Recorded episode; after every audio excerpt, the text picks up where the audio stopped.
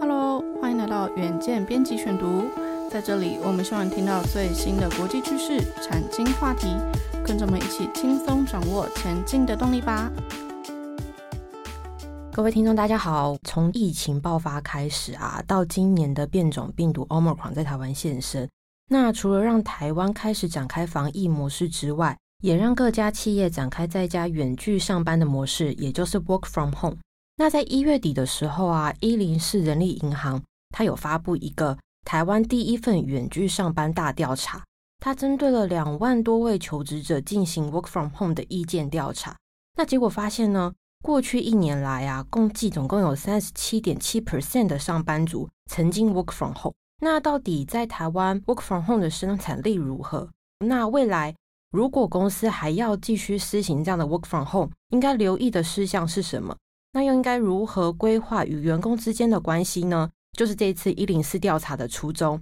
那么以下我们就来展开调查的结果。那第一个呢？Work from home 最令企业担心的，应该就是员工的工作效率还有工作产出会不会因此就降低呢？那这个调查的数据啊，非常有趣，就是在企业啊和员工对于这个在家工作的认知啊，存在着极大的差异。首先，我们先聊工作效率这件事情，三十二 percent 的员工认为啊，在家工作的效率比到公司上班还要差。但是却有高达五十四 percent 的企业认为员工在 work from home 的效率比到公司差。那有二十九 percent 的员工认为呢，在家工作的效率会更好。但是却只有八 percent 的企业这么认为，比例相差都超过二十 percent。也就是说啊，对 work from home 的工作效率，企业的观感较上班族为悲观。第二个呢，就是说对于工作产出，这两者也有不同的看法。企业跟上班族的看法大相径庭，认为 work from home 的工作产出比进公司好的上班族啊，占了二十三 percent，但是企业却只有六 percent。那认为啊，在家工作产出比进公司差的上班族占了二十六 percent，但是企业的比例却高达四十七 percent。也就是说，企业认为在家工作的产出会比较差。那综合以上工作效率还有工作产出的结论。上班族呢，都自觉自己在家对工作的影响程度远较于企业认知的还要轻微。那一零四的公共事务部协理他就分析了这次的调查结果，企业还是觉得看到人比较安心，那也比较能够掌握工作的进度，而且也利于人际还有部门之间的沟通。那他们都是从经营管理的角度出发。那至于上班族呢，他则考量在家工作可以减少通勤时间啦。然后也可以增加时间弹性的运用，然后是比较从个人的角度出发，所以双方的考量点不同，自然会有很大的认知差距。那我们就来看看企业还有上班族他们对于在家工作的优缺点各有不同什么样的看法。首先，企业对于在家工作的优点，第一名是节省支出，例如说像办公室的租金啦、水电还有资材等固定费用都可以节省下来。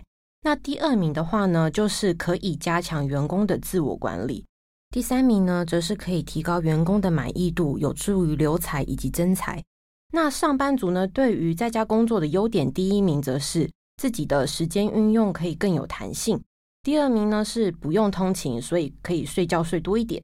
第三名呢，是省钱，例如说像自装费呀，还有外食的餐费呀、交通费啊，这些都可以省下来。那至于对在家工作的缺点有什么样的看法呢？首先，企业的第一名看法是，呃，员工的产出会受影响，例如说会被家人干扰啦，然后家中的网路慢呐，常常断线呐，这些都会有影响。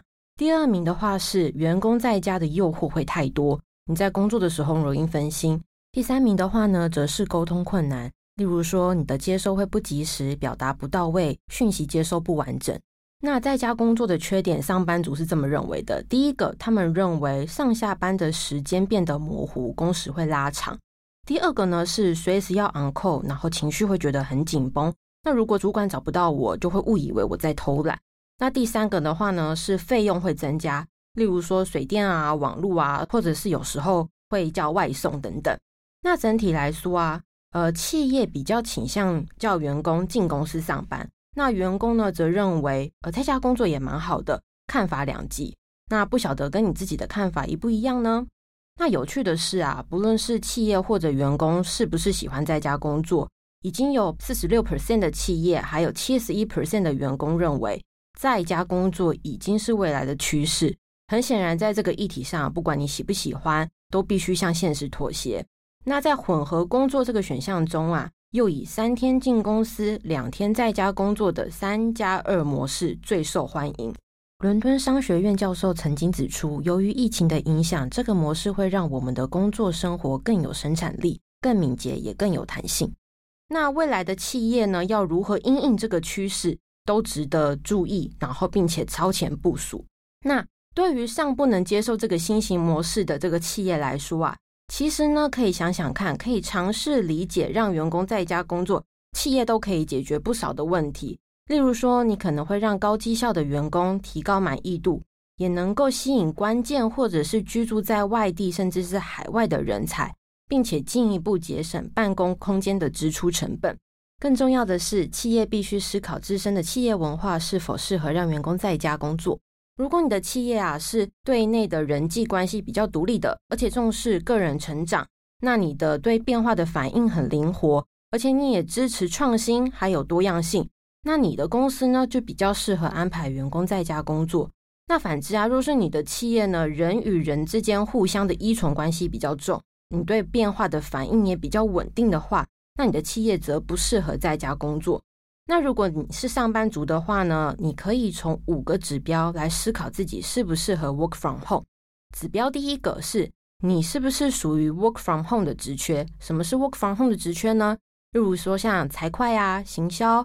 软体工程、法务或者是文字编辑等等的人员，这些就是偏向 work from home 的职缺。那第二个指标是，呃，我过去的绩效好不好？我自己的自律性高不高？第三个指标是我自己是不是公司的关键人才呢？第四个指标是我的公司具有在家工作的企业特质吗？那第五个指标，我的公司是不是正在为提高员工满意度而苦恼？那如果你符合以上五个指标中的四个，你就可以主动向公司证明自己在家工作的效率和产出优于进公司，那争取看看在家工作的机会。但是呢，如果你只有三项，甚至只有三项以下符合这样的条件，你去要求这个在家工作啊，可能就会引起反效果。企业和员工啊，都必须要注意的是，大众常常对这个 work from home 有一些迷思，就是 work from home 呢，它其实不是一个员工福利，它是一个。提升工作效率的措施，那 work from home 也不应该是跟风流行。